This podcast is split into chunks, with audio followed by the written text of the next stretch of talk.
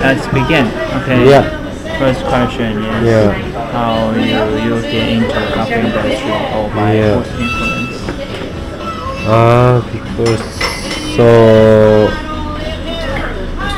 actually I was living in Europe. You know, maybe you don't know the country Malta. Malta is very tiny island country next to Italy. Oh.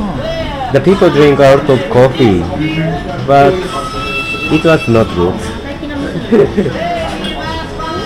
and then I was thinking being a barista, and then I moved to Denmark and started working as a barista.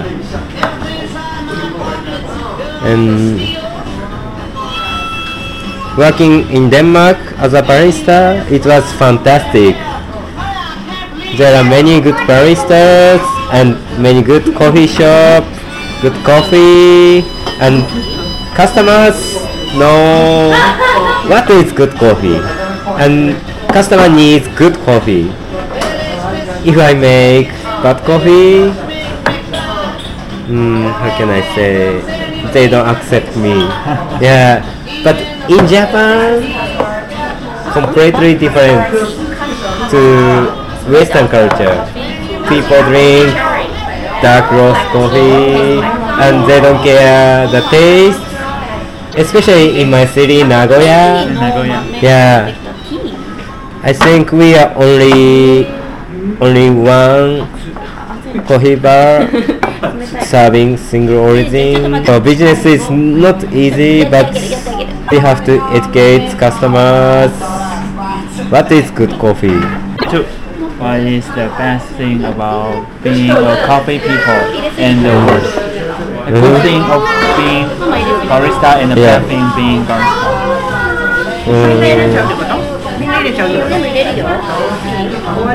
You mean coffee people? You you you have been you when you being a barista. Yeah.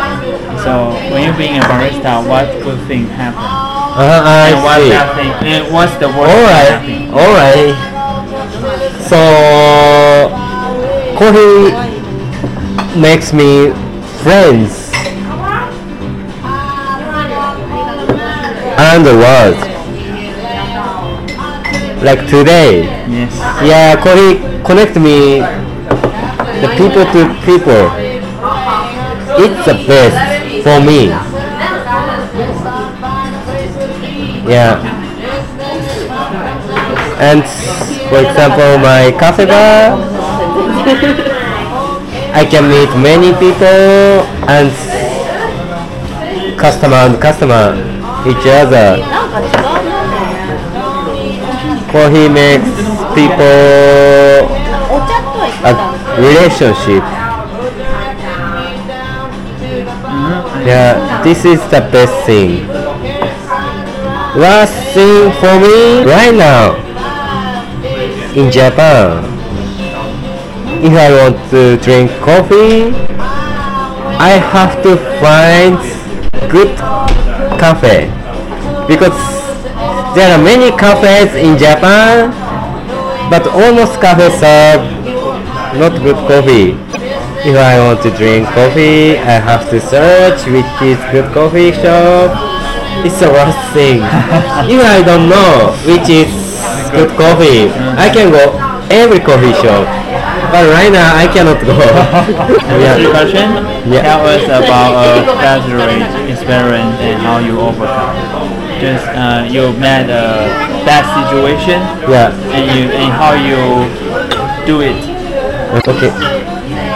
At the beginning, getting job was the most difficult in Denmark because I couldn't speak Danish and I had no experience about coffee and first three months no cafe accepted me and I was thinking of give up to find a job but finally one guy one Danish guy he helped me to uh, to work as a barista. And in Japan, it's has same same problem. Many young people want to work as a barista, but we have not many good coffee bar. And if 100 people want to work as a barista in Japan, maybe a few people can work.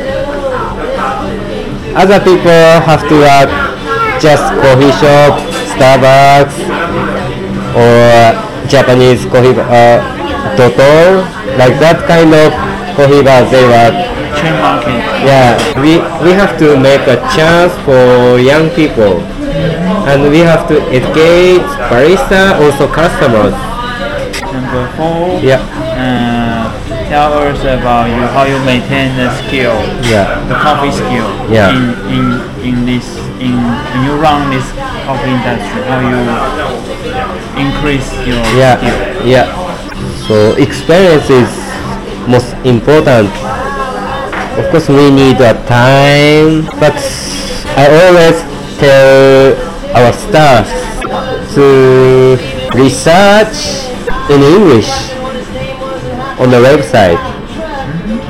Japanese people research only in Japanese. Japanese information is not so many. We have to know what's working all over the world. And for example, Facebook, Twitter, I'm following many Social top, media. yeah, yeah, top baristas. Uh-huh. they tried better and better and it's changing quickly.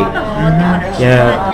Now i approach many people who is not a barista with like this uh, dripper and cups because usually dripper looks not beautiful so uh, I want to make how can I say in Japanese okay Okay.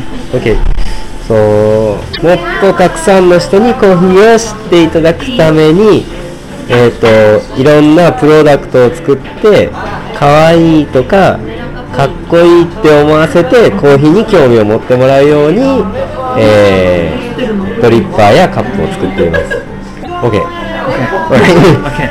And number five. yeah Tell us about the most memorable coffee in your experience. Maybe good coffee Yeah. experience, maybe bad coffee experience. Uh-huh. So when I was young in Japan, we had only black coffee, you know, filter coffee, and with dark roast. All people put sugar and milk.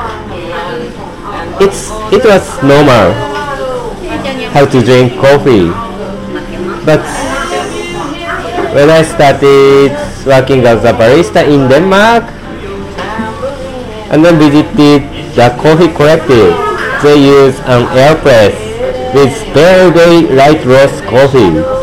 And then I drank first time. I was so surprised. That was not coffee. It's like a fruit juice. And then I decided to make like this kind of taste in Japan. After three years ago finally I opened coffee bar and now I'm educating people what is good coffee and bad coffee. But it's not so easy. But I think we have to educate customers of, of course customers and baristas there are many baristas but not many good baristas almost baristas they don't know what is coffee what is good coffee they don't know how to make good espresso. They say, or they just say, I'm a barista, but they are not good barista. We have to educate baristas and customers